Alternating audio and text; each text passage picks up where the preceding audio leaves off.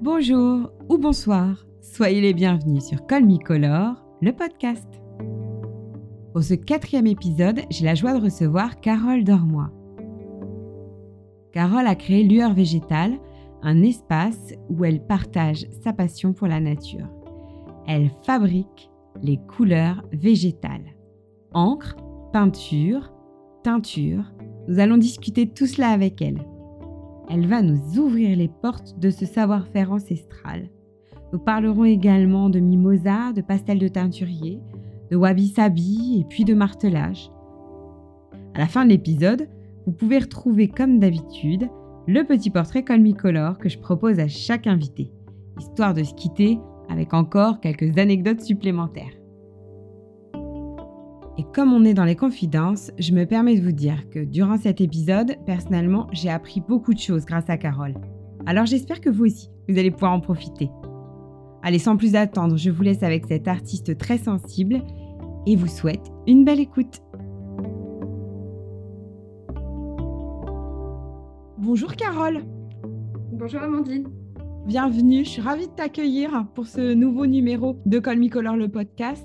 L'idée aujourd'hui, quand je reçois Carole, je reçois quelqu'un qui co-crée avec la nature et la couleur, elle la, elle la fabrique. Alors ça, c'est tout un poème. Tu vas nous expliquer tout ça. Carole, si tu veux bien te présenter.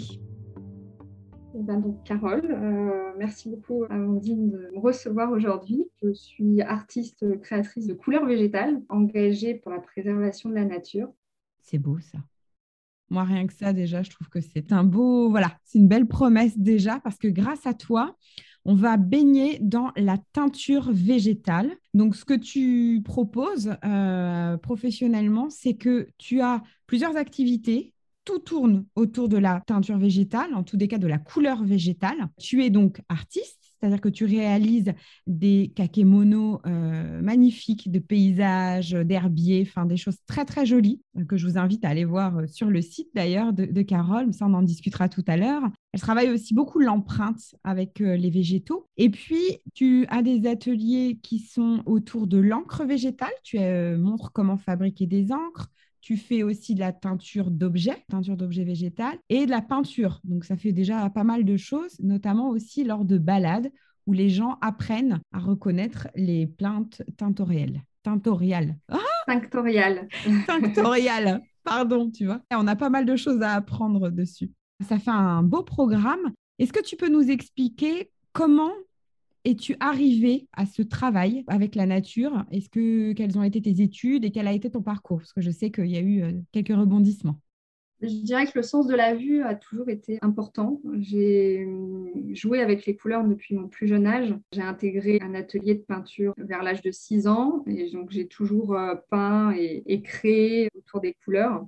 Les couleurs aussi dans, la nature euh, ont toujours attisé ma, curiosité, notamment les fleurs. J'avais une grand-mère euh, passionnée de fleurs qui d'ailleurs est partie en cueillant une rose. Oh. Donc voilà, toute la symbolique. Et j'avais fait mon stage de troisième chez une fleuriste. Donc je me suis rendu compte euh, que c'était dur physiquement. En plus, pendant mon adolescence, j'avais des problèmes de santé au niveau du dos. Donc je ne me suis pas orientée euh, dans cette voie-là je me suis orientée dans, la filière scientifique au lycée parce que bah, tout ce qui était chimie, physique, bio m'intéressait dans le sens où ça donnait une compréhension du monde qui nous entoure, euh, toutes les interactions, les, mécanismes du monde et, de la nature. Et au moment du choix euh, dans des études supérieures, j'ai évoqué le fait de faire une école d'art et donc là, ma famille m'en a dissuadé parce que bah voilà, c'était perçu comme un avenir précaire et trop risqué. Voilà, plutôt m'orienter vers une voie plus généraliste. tu sais, ça, ça je l'entends énormément. Énormément. Ça, cette euh, contrariété euh, euh, d'orientation par rapport à ses appétences artistiques, c'est quelque chose de très récurrent. Du coup, tu vas nous expliquer avec la première voie choisie comment tout d'un coup tu as rebondi. C'est assez rigolo de voir que encore une fois, c'est pas parce qu'on dit non à un moment donné qu'on n'y revient pas. Bah, c'est ça. Je pense qu'on a quand même une voie ou en tout cas des choses en nous qui restent là et, et en fait on y tend toujours d'une façon ou d'une autre. Donc je me suis orientée en école de commerce marketing Et toutes mes expériences professionnelles, je les ai choisies sans vraiment m'en rendre compte pour toucher à tout ce qui était lié à la création. Je suis orientée dans, des métiers de design, de développement de marques, d'identité visuelle, de développement de produits, euh, scénographie, merchandising, dans le domaine alimentaire. Du coup, quel a été le déclic pour que tu repartes sur ce support végétal et en faire ton activité principale et surtout bah, la transmission que, que tu as opérée après?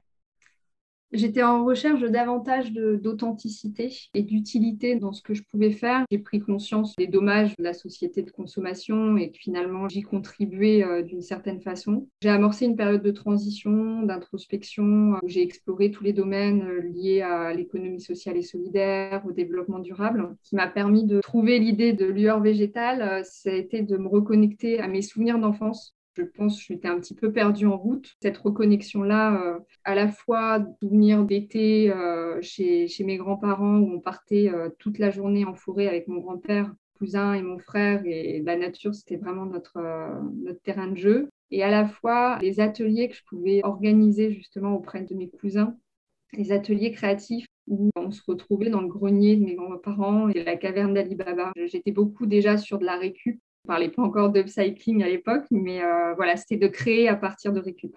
Donc déjà, c'était ta vocation. C'est marrant parce qu'il y a beaucoup de gens, à un moment donné de, reconversion, repartent sur leurs premières idées d'enfant. Et on se rend compte souvent qu'on avait déjà des clés enfant par rapport à ce qu'on aime faire et ce qu'on est, est venu faire. quoi. Donc c'est marrant. Tu vois, tu, tu, fais partie de ces gens-là et ça me, ouais, ça me fait sourire de voir que bah, on a souvent beaucoup plus que ça, euh, cette inspiration de ce qu'on fait. Je trouve ça chouette, c'est beau. C'est beau. Et puis c'est surtout, tiens, si vous nous écoutez, je me suis permis de noter dans les, dans les livres euh, comment, de, de, mes enfants euh, leurs premières idées de métier qui commençaient à émaner. Et je trouve ça rigolo de noter parce que, tu vois, comme tu le dis, c'est en se replongeant vers parfois nos, nos débuts qu'on a ces petites ouvertures vers vraiment ce qui nous anime. Comment est-ce que tu t'es formée pour la teinture végétale? Quand j'ai découvert qu'on pouvait faire des couleurs à partir des plantes, ça a été euh, une révélation. Et le point de départ, finalement, de pouvoir connecter tout ce qui m'animait, donc euh, de créer en lien avec la nature, de pouvoir jouer avec les couleurs, également d'avoir une démarche de revalorisation et de détourner des matières. Et donc, il n'y a pas de formation professionnalisante, hmm. en tout cas euh, reconnue, certifiante. Il y a beaucoup de stages, de choses comme ça. Pour me lancer, oui, j'ai fait des stages apprendre euh, les couleurs végétales, sachant que, euh, je voulais euh, te préciser, il y a deux choses distinctes sous les couleurs végétales. Il y a donc la teinture végétale qui est la, teinture textile et la peinture, là où on va pouvoir l'appliquer sur, sur d'autres supports et qui vont faire appel à, des, à des procédés distincts. Hmm. Oui, parce que du coup, dans la teinture, effectivement, il y a teinture, et peinture. Ouais, tout à fait. Ça, c'est important de le préciser. D'ailleurs, toi, parfois, tu fais des ateliers où tu crées les encres. Tu emmènes des personnes chercher dans la nature les plantes et du coup, tu les invites à en extraire, je sais pas comment... Les couleurs. Les couleurs. Les colorants, ouais. Mm. Et du coup, vous pouvez créer donc des encres qui peuvent servir euh, pour eux après à illustrer ou dessiner ou tout ça. Oui, je propose des ateliers euh, de teinture végétale. Donc là, on va venir teindre des tissus ou euh, des, ateliers où on apprend à créer des encres aquarelles en fait. Hmm. Je ne le propose pas, euh, mais moi j'ai envie de développer cet axe-là au niveau de ma pratique artistique, créer des pigments. Donc ça, c'est encore autre chose hmm. pour créer des peintures qui vont être plus opaques et différentes de l'aquarelle, des encres aquarelles. Et, mais toujours à base de végétaux. Toujours à base de végétaux, oui. Hmm. Mmh. Oui, parce que toi, c'est un grand axe euh, qui t'est cher. Ce savoir-faire aussi qui est quand même ancestral, parce qu'en fait, c'est un savoir-faire qui passe dans le temps. Ça fait, je ne sais pas à quelle époque on remonte. La coloration par les plantes, euh, tu vas peut-être nous en dire un petit peu plus, mais c'est vrai que c'est des choses qui existent depuis des années et des années. Ça existe depuis la nuit des temps, oui. Depuis la préhistoire, en fait, euh, les peuples ont appris à extraire des couleurs pour euh, l'art, euh, que ce soit de peindre ou pour teindre également. Et je trouve qu'il y a une forme d'humilité, de prendre conscience de tous ces savoir-faire qui ont été développés à travers les siècles mm. et que finalement on a perdu là dans un, un, laps de temps très court. Pendant l'industrialisation? Avec l'émergence des couleurs de synthèse Finalement, c'est que depuis la fin du 19e siècle que les couleurs naturelles sont tombées dans l'oubli, puisque dans les couleurs naturelles, il y a donc les couleurs végétales, mais il y a également les couleurs minérales et, animales. Hmm. Bah, la semaine dernière était sorti alors l'épisode 2 avec Delphine et justement Delphine parle des couleurs minérales dans la cosmétique justement. Donc tu vois c'est bien aujourd'hui on est plus sur la couleur végétale et c'est vrai que bah, moi elle me tient à cœur parce que il y a plusieurs avantages aussi avec la couleur végétale c'est que on est dans ce rapport bah, respectueux parce que ce que tu nous expliquais aussi lors des balades, quand tu invites les gens à, aller se promener, à reconnaître ces plantes, bah, il y a toute une ouverture à la nature euh, qui est belle parce que c'est bien de savoir leur nom, mais leur utilisation, les comprendre aussi, s'en rapprocher euh, avec respect. Et euh, il y a aussi tout ce travail artistique, gros terrain de jeu maintenant. Parce que au début, tu as vraiment travaillé sur les recherches de couleurs. Et puis à un moment donné, tu t'es approprié ton propre matériel pour le développer artistiquement. Ce n'était pas premier dans ton activité au début, si?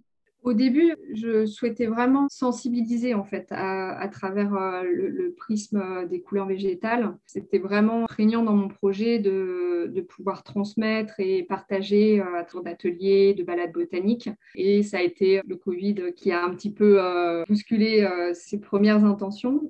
Tu as, tu as eu à cœur de développer euh, donc euh, cette recherche de teinture végétale qui t'a ramené, qui t'a reconnecté à ce que tu aimais, à ce que tu voulais partager avec cette vision de nature qui est, très en respect. Et au-delà de ça, à un moment donné, tu as utilisé le support pour refaire part de ta patte artistique et tu as créé des œuvres à partir de euh, ces matériaux que tu créais, donc les encres végétales, les teintures, et tu as créé toi-même donc des kakémonos. Et, c'est rigolo parce que tu me disais bah, l'école d'art, non.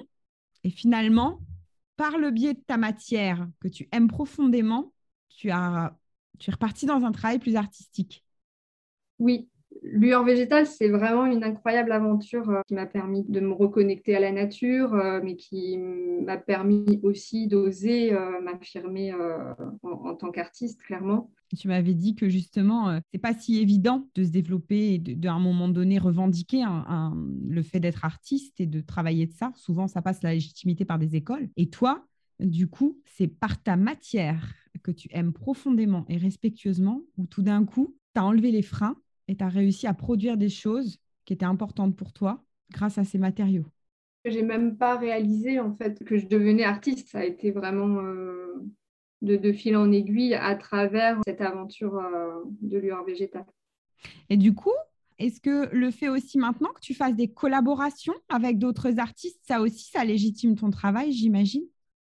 J'ai commencé à, aller dans cette pratique artistique à travers les collaborations. En fait, j'ai lancé Lueur Végétale au sein d'une coopérative d'activité et d'emploi, donc, euh, où il y a plein d'autres entrepreneurs et, plein d'autres métiers, et euh, qui m'a permis de, faire euh, plein de belles rencontres et d'imaginer des, collaborations avec des artisanes ou, des, artistes. C'est plutôt comme ça que j'ai commencé.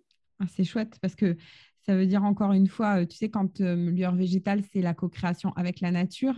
Et artistiquement, tu, fais des, productions seules et aussi à plusieurs. J'ai vu euh, ce très beau travail avec Aurélie Cousin sur les abat-jours. Oui. Ça, c'est superbe. C'est des pièces incroyables parce que tu utilises les teintures végétales que tu réalises. Et puis, il y a tout un travail d'empreinte avec ces végétaux. Vous avez travaillé sur des abat-jours, sur des, des luminaires sont vraiment très singuliers. C'est assez, euh, c'est assez beau. Ce qui fait aussi des œuvres uniques. Oui, oui, du coup, c'est que des œuvres uniques. Mm.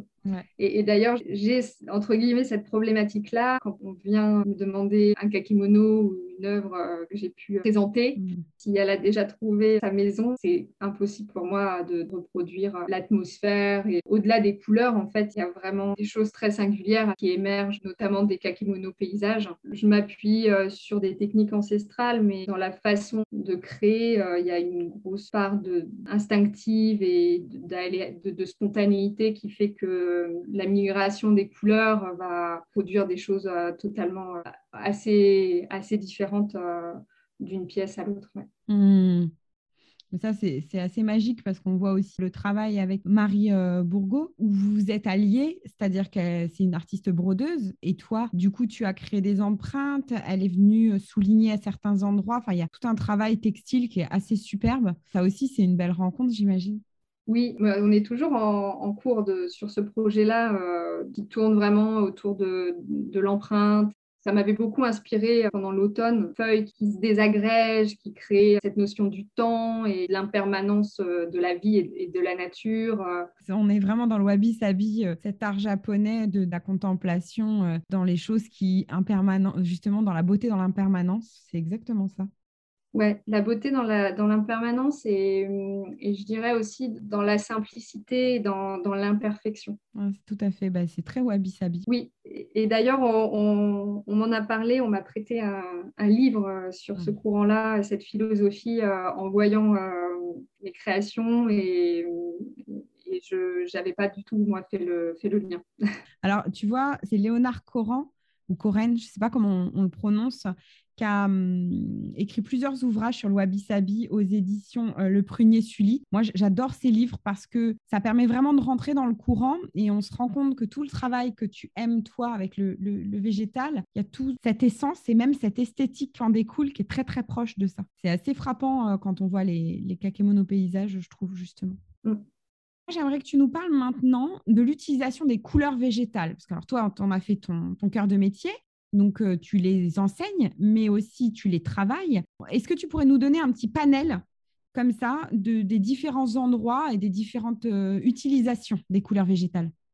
Alors, les couleurs végétales, euh, donc elles sont utilisées en teinture donc pour le textile, elles sont utilisées en peinture. Donc, la peinture, ça peut être pour le papier, mais ça peut être aussi pour le bois. On retrouve aussi les couleurs végétales en colorant alimentaire, par exemple le curcuma, et on va aussi retrouver en cosmétique en peinture pour le corps. Il y a eu à travers les âges et à travers le, le monde l'utilisation des, couleurs aussi pour peindre le visage ou le corps. J'aimerais bien que tu nous développes un petit peu les contraintes liées à la couleur végétale. La contrainte principale, c'est une matière vivante. Donc, d'une part, moi, je suis vraiment alignée sur le rythme des saisons dans mon travail. Je vais glaner des fleurs, des feuilles, euh, des écorces au fil des saisons pour extraire les couleurs. Et également, les couleurs euh, végétales sont périssables.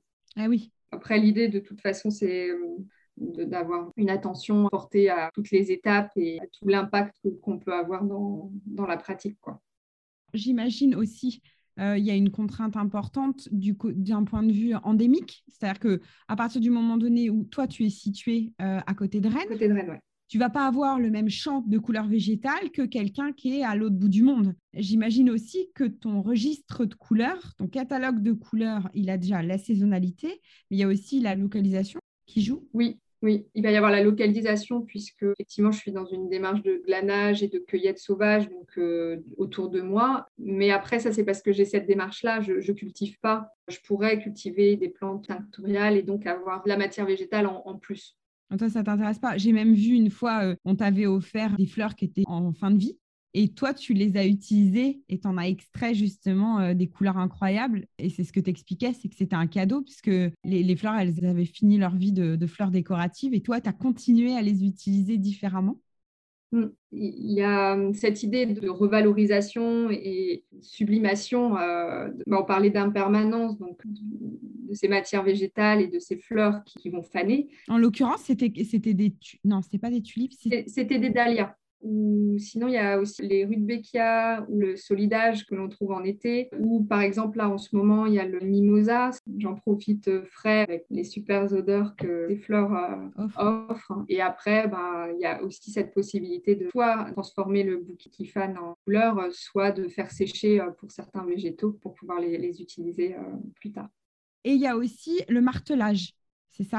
Enfin, Je ne sais pas si j'ai le bon terme, moi, mais Alors, le martelage, on parle de la technique du tatakizome ou, euh, ou effectivement du martelage. Euh, c'est japonais, ça veut dire teindre en martelant. Et en fait, on va venir frapper euh, des feuilles sur un support, donc le tissu ou papier. La sève de, de, la feuille va se transférer dans le support et on va révéler ensuite, fixer ces empreintes par cette technique-là avec notamment du, le minéral, le fer c'est intéressant parce que tu vois, euh, bah, moi qui suis euh, dans le design, on, a l'impression textile. Et puis tout d'un coup, bah, là, ça amène une autre technicité de motif qui est très intéressante, où on se rend compte qu'on a un rapport vraiment direct, encore une fois, avec le, végétal. Et puis ce côté, encore une fois, unique puisque tu le fais, euh, tu peux le faire sur euh, un endroit euh, une fois et puis c'est tout. Il n'y a pas de, tu pourras pas jamais refaire pareil exactement quoi. Mm. C'est encore une, une, ode au moment présent. J'aime bien ça. Amandine, il y avait autre chose que je, je, voulais dire par rapport aux fleurs oui. fanées au-delà de cette notion de, revalorisation et donc écologique, quoi, finalement, de, zéro déchet, il y a également quelque chose de plus symbolique qui est euh, de faire perdurer le, végétal d'une autre façon, justement face à, cette impermanence de la vie et à ses cycles et saisons, et de faire perdurer le, végétal euh, d'une certaine manière. C'est marrant, mais on le voit même chez les fleuristes. Hein. Avant, on était quand même que sur des fleurs fraîches. Et c'est vrai que de plus en plus, on voit énormément de gens se spécialiser avec la fleur séchée pour avoir aussi cette notion euh, bah, plus longtemps chez toi. Au lieu d'avoir ces bouquets que tu vas changer toutes les semaines, bah, c'est vrai que les fleurs séchées amènent aussi quelque chose dans la durée qui est assez intéressant. Avant, les couleurs, donc elles étaient naturelles, ce que tu expliquais, et puis tout d'un coup, on a occulté les savoir-faire. Du coup, l'industrie, à l'heure actuelle, on pourrait se dire, bah, ça serait génial que tout le monde reparte à la teinture végétale. Et à la fois, euh, c'est complètement utopique. À mon sens, oui, par rapport au nombre d'êtres humains que nous sommes sur la planète et déjà les tensions qui peuvent euh, émerger par rapport à la place euh, disponible pour cultiver, pour les besoins primaires de, de se nourrir. Pour moi, la teinture végétale et les couleurs végétales, c'est un moyen de sensibiliser et de faire prendre conscience de l'importance euh, de la biodiversité, donc cette notion de diversité à travers la symbolique de la diversité des couleurs. Mais pour moi, ce serait utopique de penser pouvoir revenir à 100% de, teinture, euh, de teinture végétale. Hmm. Alors, ce que tu m'expliquais, c'est qu'il y, y, a beaucoup de choses aussi qu'on n'imagine pas. Que là, par exemple, on a parlé du, martelage, où là, effectivement, c'est un peu direct et tout. Mais quand on parle vraiment de teindre des textiles, il y a beaucoup de phases, en fait, pour euh, réussir à stabiliser. Tu peux nous, nous expliquer peut-être les différentes phases pour qu'on se rende un petit peu mieux compte? Alors, la, teinture est consommatrice d'eau, euh, que ce soit de la teinture synthétique ou de la teinture naturelle. Après, euh, sur la teinture synthétique, je ne suis pas du tout spécialisée. Sur la teinture naturelle, il y a des étapes de préparation des tissus, puisque naturellement, et euh, de par la préparation des, tissus, le tissage, etc., il y a des apprêts qui sont disposés sur, sur les fibres. Ça, il faut pouvoir bien nettoyer le, tissu de ces apprêts qui rendent le tissu hydrophobe hmm. pour le rendre hydrophile. Et après, il y a aussi toutes les étapes pour que les couleurs viennent bien se fixer dans les tissus. On parle de mordançage. Donc là, ça peut être du mordançage végétal ou, minéral. Après, il n'y a pas une seule façon de teindre. Euh, il y a énormément de procédés et de façons de faire. Je reviens sur euh, cette notion de, à travers les âges et à travers euh, le monde, les peuples ont teint sans forcément communiquer entre eux et ont développé des savoir-faire et ont réussi à identifier des plantes tinctoriales très diverses. Par exemple, l'indigo. Tu peux nous en parler? L'indigo, c'est la teinture qui a été la plus portée au monde, qui, qui est la plus répandue. C'est une teinture qui est solide puisque tu me demandais les différentes étapes. En fait, c'est important de, bien faire toutes ces étapes pour à la fin avoir une couleur qui tient dans le temps. On peut teindre avec certaines plantes, mais on va pas forcément avoir une solidité euh, dans le temps. Ah, ça, c'est intéressant. Oui, oui, parce que ça aussi, on n'a pas cette notion-là. Il faut aussi accepter le fait qu'on reteigne après, euh, bah, qu'il va y avoir un estompage. Enfin, je sais pas comment. Bah, alors après, ça, ça peut être un choix, mais euh, en s'appuyant sur, tous ces savoir-faire développés euh, depuis longtemps, on peut euh, maintenant connaître quelles sont les plantes qui vont, euh, qui vont donner des colorants solides et celles qui vont, ne, pas, qui vont être sensibles aux, UV ou au pH. Et donc, ça nous fait gagner du temps aujourd'hui parce qu'il y a tellement de possibilités.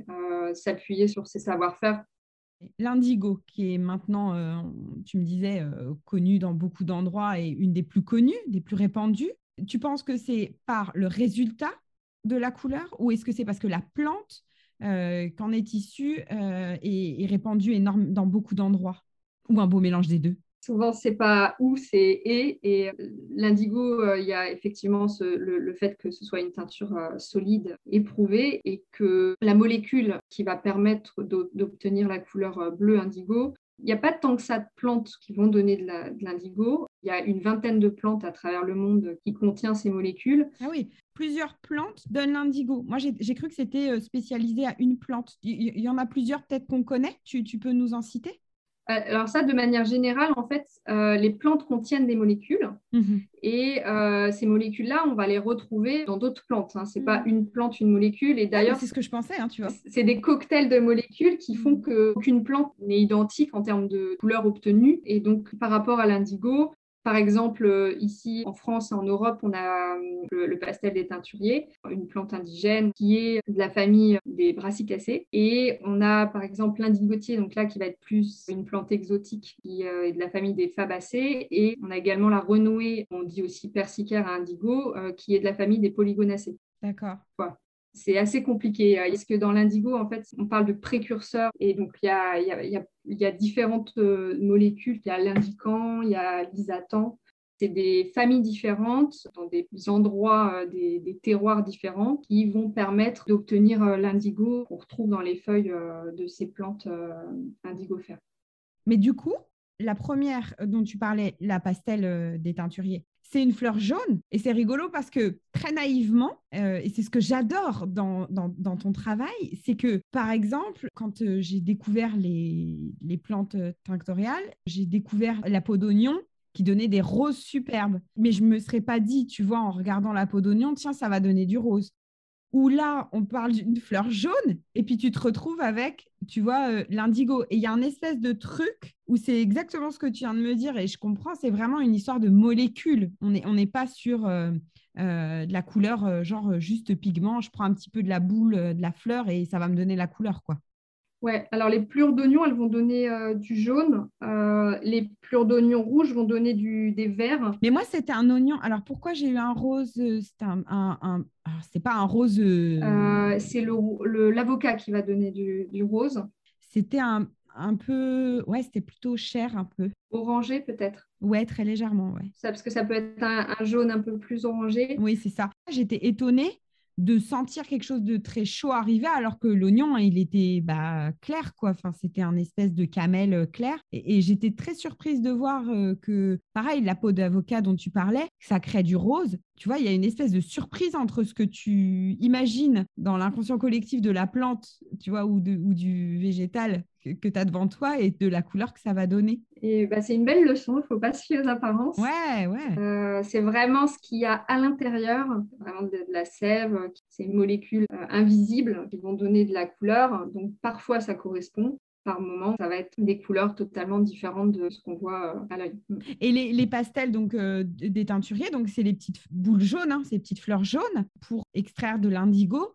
C'est de la feuille ou c'est de la fleur, par exemple, qu'on utilise? C'est de la feuille pour l'indigo. Et après, euh, selon les plantes, en fait, euh, sur une même plante, on va pouvoir utiliser des parties différentes et obtenir des couleurs différentes. Ah, génial. Tu as un exemple d'une plante un petit peu connue qu'on pourrait imaginer? Si je prends l'exemple là, de, un exemple de saison, il y a le mimosa qui va donner euh, avec les parties aériennes des jaunes. Mhm. Et si on prend l'écorce, on va plus obtenir des, roses, un peu comme l'avocat, des, vieux roses. Génial poudrée. Génial. Et du coup, avec cette notion de saisonnalité, tu arrives quand même à avoir un petit peu toute l'année des roses, des verts, euh, des teintes habituelles Ou est-ce qu'il y a des périodes où tu dis oup, oup, oup, oup, oup, oup, faut que je fasse un peu de réserve? Parce que là, ça y est, il y a une période en hiver où je commence à être un petit peu plus court euh, pour trouver euh, tel ou tel coloris ou comment ça se passe?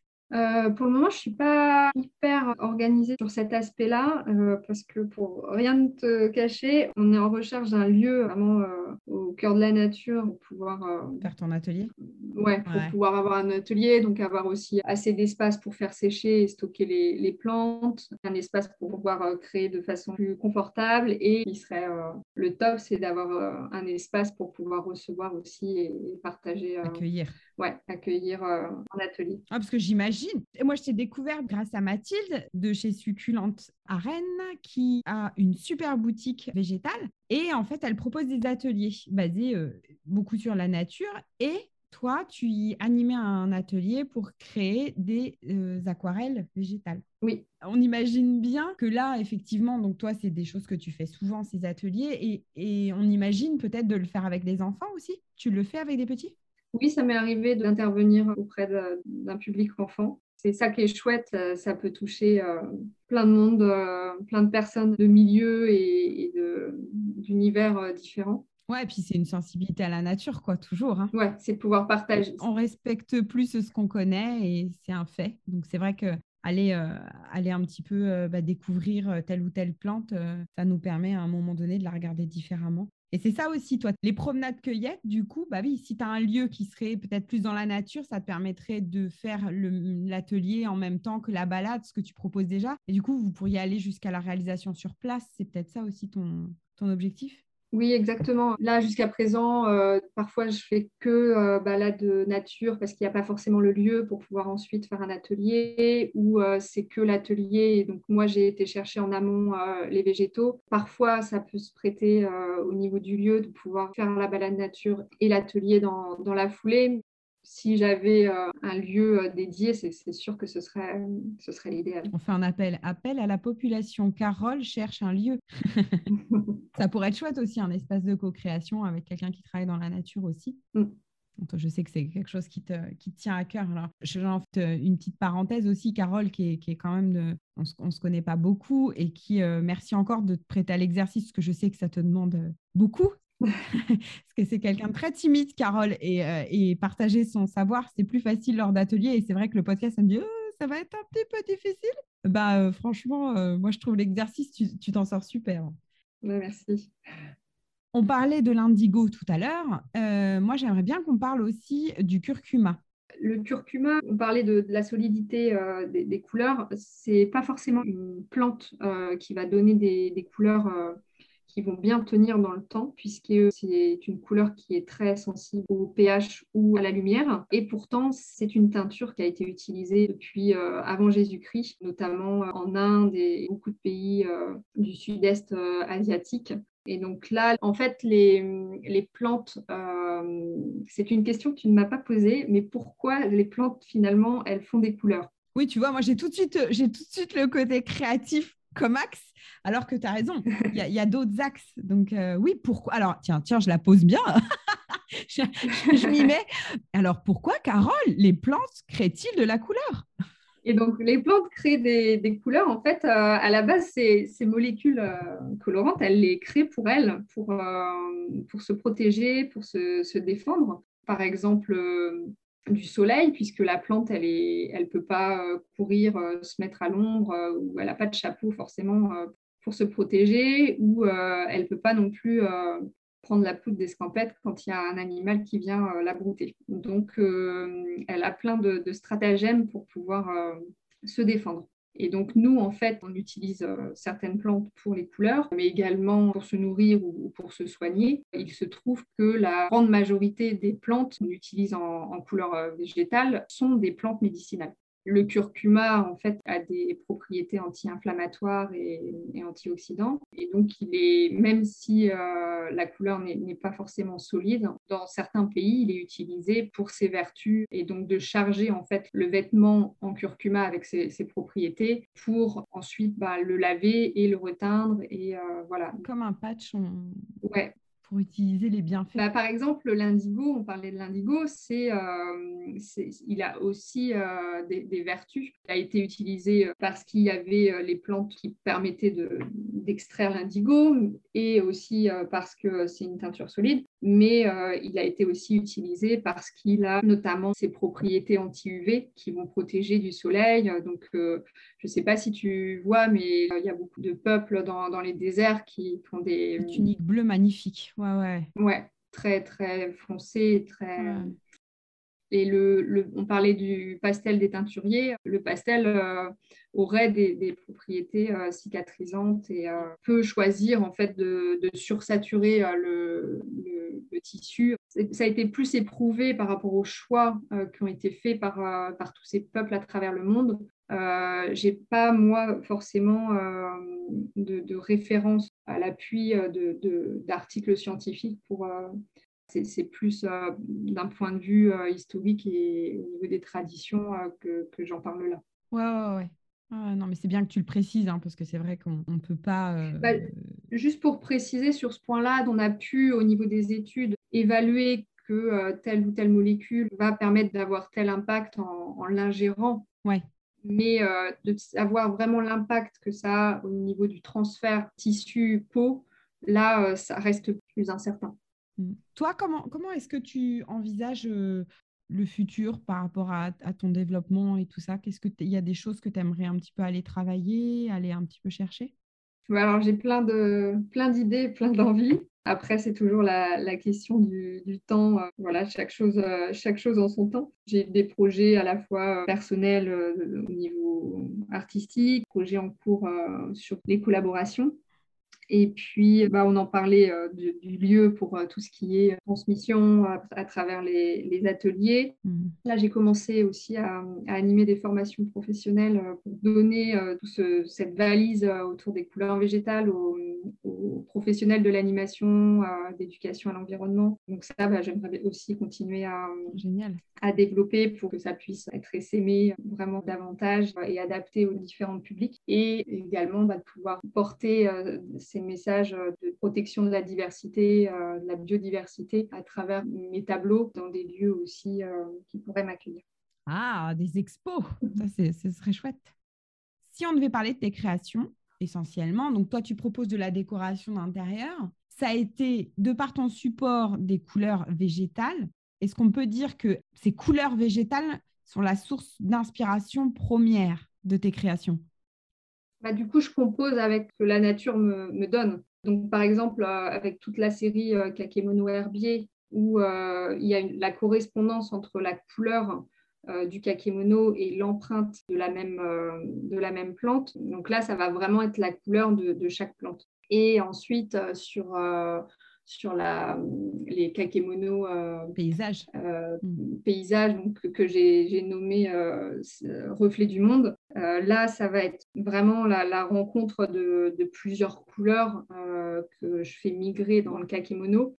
Comme je le disais, il y a vraiment cette, ça, laisse une part d'aléatoire et qui rend vraiment chaque, chaque pièce unique, où les couleurs viennent se mêler en toute subtilité et euh, c'est assez récent, là j'ai fait des, nouveaux kakémonos avec où je viens travailler au pinceau, donc je mêle à la fois, je, faisais la distinction entre teinture et, peinture, et en fait là je viens euh, les deux, brouiller les, les frontières euh, en, mêlant vraiment les deux, puisque bah, finalement les toiles c'est du tissu, donc là j'utilise les deux, les techniques de teinture et les techniques de peinture pour former ces kakémonos. Des œuvres, ouais, uniques.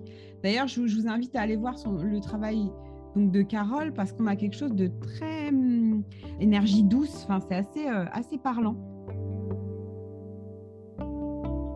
Vous avez dû reconnaître la petite musique. C'est bientôt l'heure de se quitter.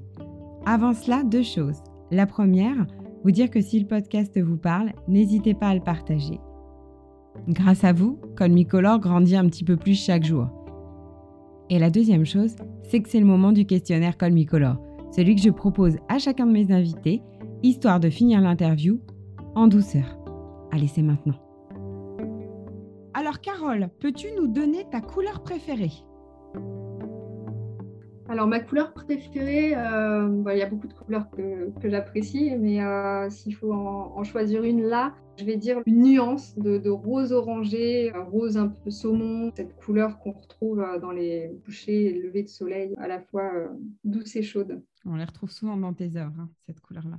La dernière couleur qui t'a fait vibrer ces derniers temps? Euh, bah, Je dirais le jaune. Là, ces derniers temps, il y a quelques fleurs qui commencent à pointer leur nez en cette fin d'hiver, début de printemps. Je ne sais pas si tu suis un petit peu au niveau des saisons euh, euh, chinoises, mais on est passé au printemps. Et moi, je le vois bien là dans la nature, que ce soit le, mimosa, les jonquilles, les pissenlits.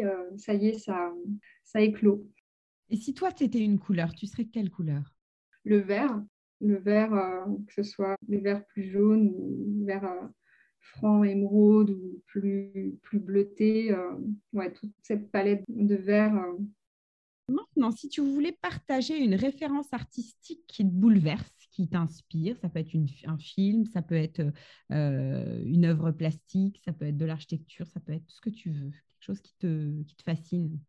J'ai un souvenir euh, du musée d'Orsay où il y avait une expo sur euh, Berthe Morisot. Donc déjà, c'était une femme euh, à, un moment où c'était pas forcément si évident que ça d'être peintre. Je me souviens des tableaux très lumineux où on retrouvait des couleurs que j'affectionne, ces couleurs un peu pastel et, douces. La couleur qui définirait notre entretien Violet? Bah, écoute, Carole, avec, avec cet entretien plus proche de la nature, très coloré, on a, on a discuté de beaucoup de choses. Je voulais euh, bah, déjà te remercier d'avoir partagé ce moment avec nous. Et merci de t'être prête à l'exercice qui voilà n'était pas évident pour toi. Et, et bah, voilà il est fait. C'est réalisé. J'espère que tu as pris du plaisir. En tous les cas moi énormément. Et je te remercie encore pour ta présence. Bah, merci à toi de, pour ta confiance, euh, d'être venu vers moi et, pour ce moment de partage euh, et d'échange. À bientôt, Carole. À bientôt, avec plaisir.